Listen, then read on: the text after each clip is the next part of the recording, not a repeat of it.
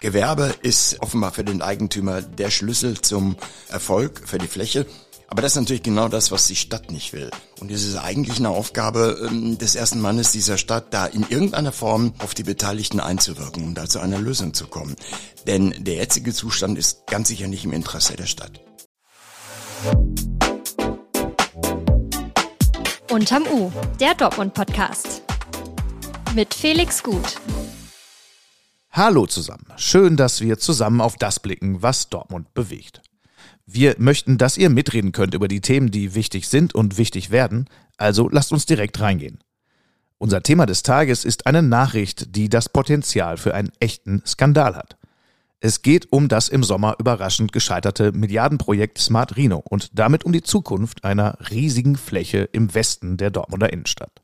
Seit Jahren hatte die Stadt Dortmund dort immer auch mit hunderten neuen Wohnungen geplant und das auch so kommuniziert.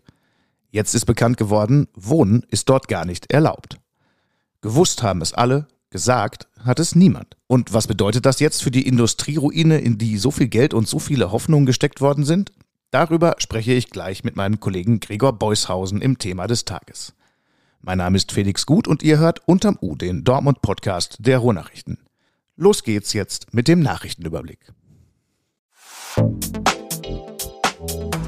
Update. Untersuchung. Nach dem gewaltsamen Tod eines Patienten in der LWL-Klinik in Applerbeck gibt es neue Erkenntnisse zum Motiv. Der Tatverdächtige soll demnach aus religiösem Wahn getötet haben, der möglicherweise Ausdruck einer Psychose war, teilt die Staatsanwaltschaft Dortmund mit. Politische Motive gibt es nicht. Der 42-Jährige ist derzeit in einer forensischen Klinik in Untersuchungshaft. Es müsse sichergestellt werden, dass es nicht zu weiteren Angriffen komme. Diese seien laut einem psychiatrischen Gutachten zu befürchten. Der Mann hatte am 2.12. einen Mitpatienten durch gewaltsame Einwirkung auf die Atemorgane, so die Staatsanwaltschaft, tödlich verletzt. Zuwachs. Der Rapper Alligator wird als weiterer Headliner auf dem Juicy Beats Festival im Juli 2024 spielen. Das haben die Veranstalter jetzt mitgeteilt. Am 26. und 27. Juli werden mehr als 40.000 Menschen im Westfalenpark zu Bands und DJs feiern. In einer zweiten Bandwelle wurden außerdem Künstlerinnen und Künstler wie Edwin Rosen, Botticelli Baby oder Domiziana vorgestellt. Als Top-Acts stehen bereits Crow Bukahara oder Paula Hartmann fest. Endlich! Das Restaurant von Sternekoch Anthony Sapong am Phoenixsee eröffnet am 14. Dezember. Der Start für das Haus Phoenixsee war bereits mehrfach angekündigt worden, zuletzt im November aber noch einmal verschoben worden. Im Gebäude der Luxus-Seniorenresidenz in einem Neubau am See wird der 2018 mit einem Michelin-Stern ausgezeichnete Koch aus dem Rheinland Fine Dining anbieten. Das bedeutet, das Niveau ist gehoben, aber der Smoking kann im Kleiderschrank bleiben. Das Thema des Tages. Es ist fast vier Monate her, da haben wir hier in Unterm U schon einmal länger über Smart Rhino gesprochen. Hinter dieser merkwürdigen Newtech-Tierwelt-Wortkombination steht oder besser stand ein großes Städtebauprojekt nahe der Rheinischen Straße. Ein riesiges Industrieareal mit Stahlgeschichte und viel Platz für Planerfantasie. Hier sollten die Fachhochschule und Unternehmen Platz finden. Immer ein Teil der Pläne, hunderte neue Wohnungen in der Dortmunder Mitte. Was sich so schön anhört, wird nie wahr. Im Sommer erklärt Oberbürgermeister Thomas Westphal das Projekt überraschend für als gescheitert. Keine FH also auf dem ehemaligen Thyssen-Gelände, kein Smadrino. Das sorgt schon im Sommer für Ärger in der Lokalpolitik. Die Suche nach einer neuen Lösung für die brachliegende Fläche geht seitdem weiter. Jetzt sind Informationen öffentlich geworden, die den gesamten Prozess hinter der Planung in ein neues Licht rücken. Denn nach rechtlicher Lage ist der Neubau von Wohnungen auf dem Gelände überhaupt nicht erlaubt. Bei mir steht jetzt mein Kollege Gregor Beushausen, der zu dem Thema recherchiert hat. Grüß dich, Gregor. Hallo, Felix. Bevor wir in die Tiefe gehen, fasse ich einmal kurz zusammen, was aus meiner Sicht diese Entwicklung jetzt bedeuten. Es wurde also in dem Projekt jahrelang etwas behauptet, was nie realistisch war und alle haben das gewusst. Das klingt ziemlich skandalös. Wie ist denn das jetzt überhaupt öffentlich geworden? Es war ein, ein, ein Austausch hinter nicht öffentlichen Türen des Planungsausschusses vor etwas mehr als einer Woche. Da hat ähm, der zuständige Planungsdezernent ähm, Stefan Schugert von seinem Besuch in Essen berichtet. Er war beim neuen Grundstückseigentümer, beim Grundstückseigentümer Thelen und ist zurückgekommen und ist zurückgekommen mit der Botschaft, Wohnungsbau ist auf diesem Gelände nicht möglich. Ähm, das hat natürlich auch in dieser Absolutheit der Aussage einige Politiker relativ umgehauen, weil die meisten diesen Fakt so noch nicht kannten. Man muss dazu sagen, es ist kurz vor Scheitern des Projektes und teilweise auch kurz nach Scheitern des Projektes so ein bisschen an einzelne führende Politiker durchgesickert. Ja, da gibt's auch Probleme mit dem Wohnungsbau. Aber die Details, sagen alle, waren uns so nicht bekannt. Das heißt, das wird jetzt, wie lange reden wir über das Projekt? Ja, schon ein gutes Jahrzehnt. Ja, wir reden seit ungefähr sechs Jahren, ungefähr sechs Jahren über das Projekt. 2016 hat äh, der neue Eigentümer, der jetzige Eigentümer, die Telengruppe in Essen, das Gelände damals von ThyssenKrupp übernommen. Und danach, zwei Jahre danach, gab es auch, es gab eine Machbarkeitsstudie, es gab einen ersten Plan ohne FH, dann kam die Idee mit der FH hinzu, das Projekt gewann an Fahrt und ist aber äh, mit den Jahren irgendwo verloren gegangen beziehungsweise stecken geblieben. Die Landesregierung wollte äh, den Neubau der FH auf der HSP-Fläche schlicht und ergreifend nicht. Wohnungen waren aber von Anfang an immer ein Thema und sollen es ja auch für eine mögliche Zukunftsplanung sein. Wohnungen waren ein ganz wichtiger Bestandteil. Das gesamte Projekt Smart Rhino bestand ja nicht nur aus der FH, obwohl man sich in der Öffentlichkeit sehr auf die FH kapriziert hat. Wohnungsbau stand immer so ein bisschen so in zweiter Reihe, ist aber ein ganz wichtiger Pfeiler des Projektes. Ähm, bei den ersten Plänen, die es gab, waren bei der Rede von rund 800 Wohneinheiten. Die Zahl schwankt, es gibt ja auch noch keinen Bebauungsplan. In der Machbarkeitsstudie, die noch einen Schritt zurück vorher veranschlagt worden war, war sogar die Rede von bis zu 1400 Wohnungen. Also Wohnungen, die Dortmund ziemlich gut gebrauchen könnte in der Innenstadt. Die Dortmund sehr, sehr gut gebrauchen könnte angesichts der Wohnungsknappheit, um nicht zu sagen angesichts der Wohnungsnot. Das ist wohl richtig. Weil unabhängig davon, ob es um frei finanzierten Wohnungsbau gehen sollte oder um öffentlich geförderten Wohnungsbau. Lass uns da mal genauer reinschauen in diese doch ziemlich komplexe Angelegenheit, was dieses Grundstück angeht. Ähm, warum dürfen denn da jetzt rechtlich gesehen keine Wohnungen entstehen? Ja, es dürfen keine Wohnungen entstehen, weil äh, ThyssenKrupp äh, vor dem Verkauf ähm, seine Interessen gesichert hat. Und die Interessen von ThyssenKrupp sind die Betriebe, die es in Dortmund gibt und in enger Nachbarschaft zu diesem Gelände liegen, zum Beispiel ThyssenKrupp Schulte, diese Betriebe weiterhin zu schützen. Und das könnte durch Wohnungsbau gefährdet werden. Generell gilt, ähm, je näher Wohnungsbau an Industrie heranrückt, desto größer werden die Konflikte. Es geht um, um, um, um Lärm, ähm, es geht möglicherweise auch um ich weiß nicht, ob es Abgase gibt, vermutlich nicht, aber Lärm, Lärmschutz ist natürlich da ein ganz großes Thema.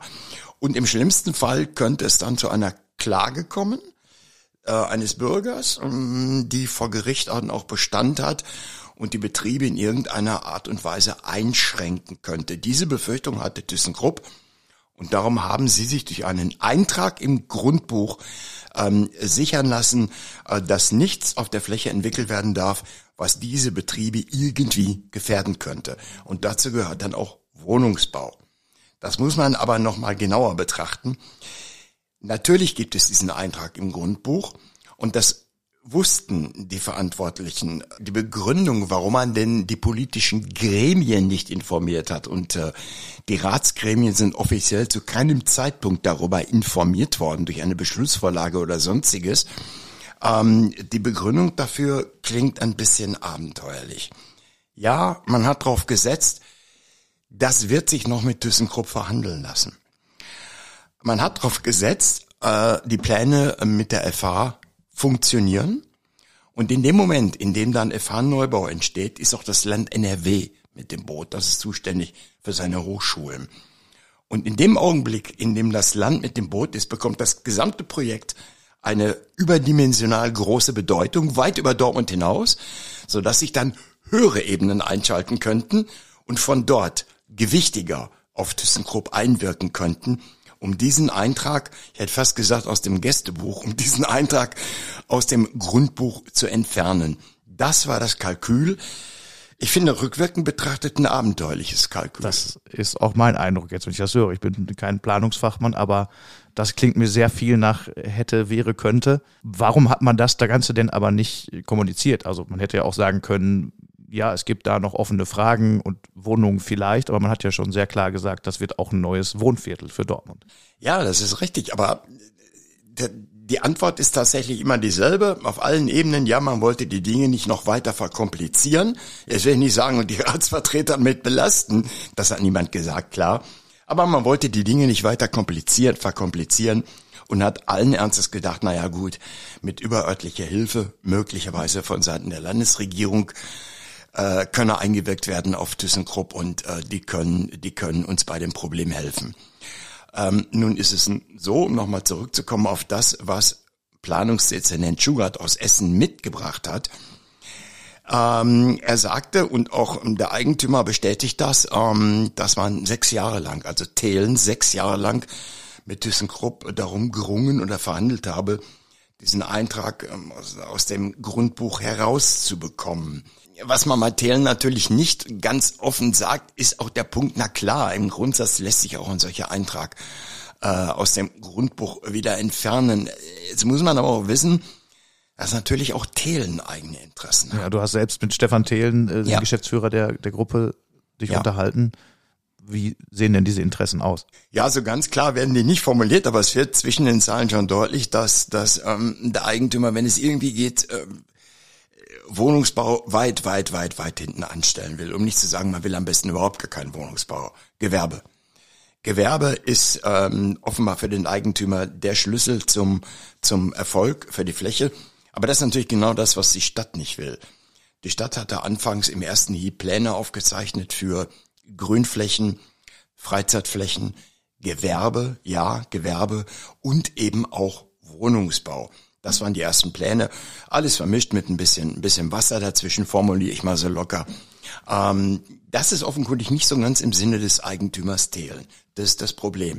Nun kann ich natürlich persönlich, weiß ich nicht, ich will niemandem etwas unterstellen, aber ich weiß natürlich nicht, wie ernsthaft angesichts dieser Interessenlage ähm, Thelen mit TK tatsächlich verhandelt hat. Im Augenblick aber ist die Situation für Thelen so betrachtet relativ komfortabel. Man kann die Arme verschränken, ich stelle es mal ein bisschen zugespitzt dar, man kann die Arme verschränken und, und abwarten. Ja, Wohnungsbau mit Verweis aufs Grundbuch geht eben nicht. Und dieser Zustand, finde ich, muss geändert werden, er muss aufgedröselt werden. Was bedeutet das denn jetzt für die weiteren Planungen? Hängen wir jetzt noch ein paar Jahre länger in der Luft? OB Westphal hat ja unmittelbar nach dem, nach dem Aus für Smart Reno gesagt, wir gehen jetzt wieder einen Schritt zurück, wir gehen zu den Ursprungsplänen zurück. Also zu den Ursprungsplänen ohne FH. Wohnungen, Gewerbe, Freizeit und Grünflächen. Das kann man sagen, wir gehen zu den alten Plänen zurück. Löst aber das Problem nicht. Da ist auch Wohnungsbau vorgesehen und der Schlüssel liegt im Grundbuch. Dieser Schlüssel muss erst einmal gefunden werden. Wer schafft es? Ähm, ThyssenKrupp und ja, auch Thelen davon zu überzeugen, dass äh, dieses Hindernis aus dem Weg geräumt werden muss. Das ist jetzt eine ganz große Aufgabe. Und es ist eigentlich eine Aufgabe ähm, des ersten Mannes dieser Stadt, da in irgendeiner Form auf die Beteiligten einzuwirken, um da zu einer Lösung zu kommen. Denn der jetzige Zustand ist ganz sicher nicht im Interesse der Stadt. Also man hat weiter eine riesige Brachfläche genau. und auch nicht die Aussicht auf großartige Entwicklungen dann jetzt. Ja, das ist der Punkt. Und wir haben noch eine, eine Brachfläche, das kommt noch dazu, die nicht irgendwo in irgendwelchen Ortsteilen ein bisschen versteckt liegt, in Anführungsstrichen, sondern sie liegt unmittelbar vor Toron der City. Und das ist ein großes Gelände, 52 Hektar. Es ist ein, ein bisschen weniger als die Stadt Krone Ost. Aber wenn man sich das ungefähr vor Augen hält, dann weiß man, um welche Dimensionen es da geht. Wenn du es nach dem bewertest, was du bisher weißt, würdest du sagen, hier wurde bewusst etwas verschwiegen? Man hat es verschwiegen, weil man nicht vielleicht noch an der anderen Stelle jetzt noch schlafende Hunde wecken wollte. Äh, auf der anderen Seite hat man aber tatsächlich wohl offenkundig geglaubt, ja, wenn die FH kommt, lässt sich das, das damit lösen. Denn das wäre natürlich schon ein bisschen bedenklich gewesen, ähm, dass die FH am seidenen Faden hängt. Das wusste die Politik auch, ja, all die Jahre über mehr oder weniger. DFH war ein Pfeiler des Konzepts, aber Wohnen war ein weiterer Pfeiler. Und wenn man nun auch noch die Nachricht bekommt, dass auch der zweite Pfeiler möglicherweise am seidenen Faden hängt, ja, was bleibt dann eigentlich noch davon? Gregor, vielen Dank für das Gespräch. Ich danke, gerne.